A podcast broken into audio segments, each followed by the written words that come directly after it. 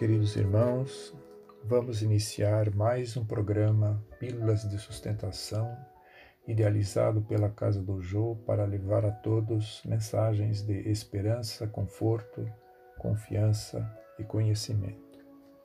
Hoje leremos sobre o tema Poder da Fé, contido no capítulo 19 do Evangelho segundo o Espiritismo.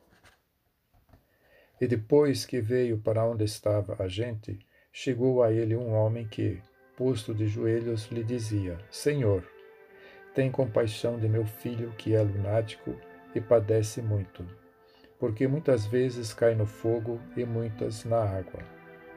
E tenho-o apresentado a teus discípulos, e eles não o puderam curar.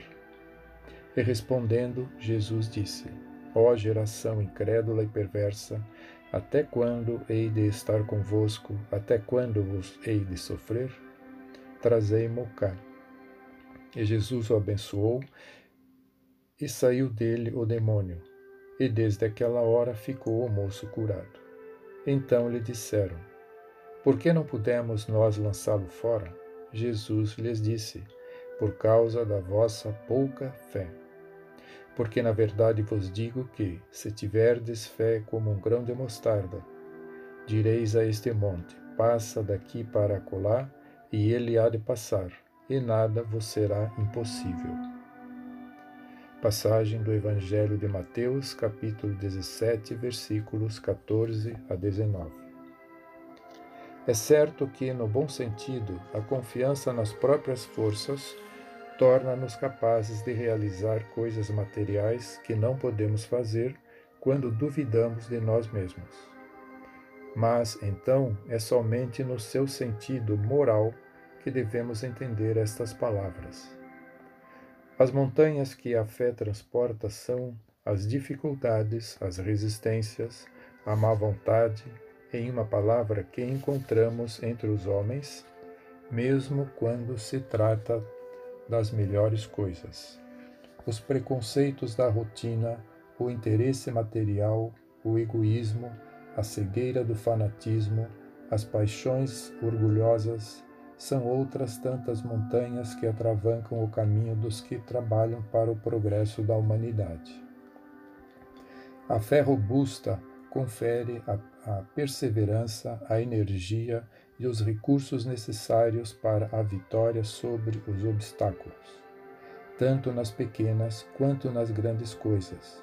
A fé vacilante produz a incerteza, a hesitação de que se aproveitam os adversários que devemos combater. Ela nem sequer procura os meios de vencer, porque não crê na possibilidade de vitória. Noutra acepção, Considera-se fé a confiança que se deposita na realização de determinada coisa, a certeza de atingir um objetivo.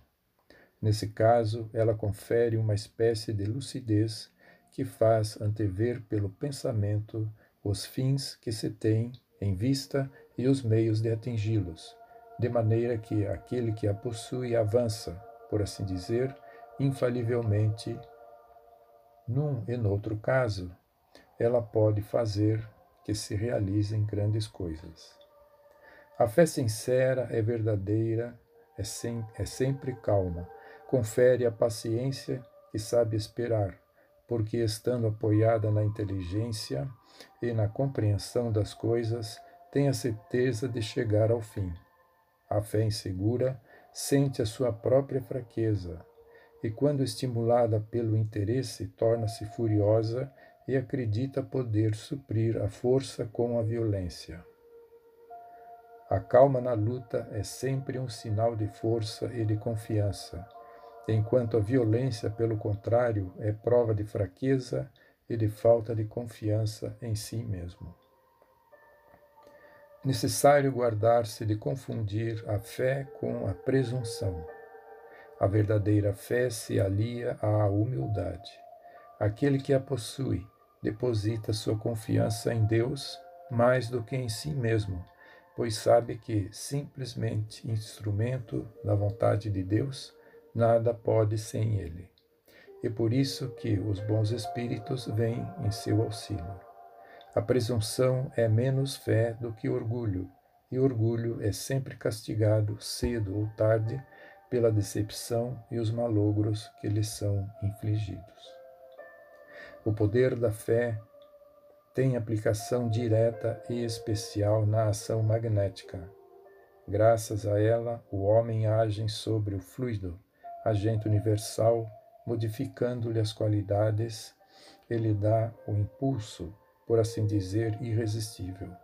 Eis porque aquele que alia a um grande poder fluídico normal uma fé ardente, pode operar unicamente pela sua vontade dirigida para o bem esses estranhos fenômenos de cura e de outra natureza que antigamente eram considerados prodígios e que, entretanto, não passam de consequências de uma lei natural.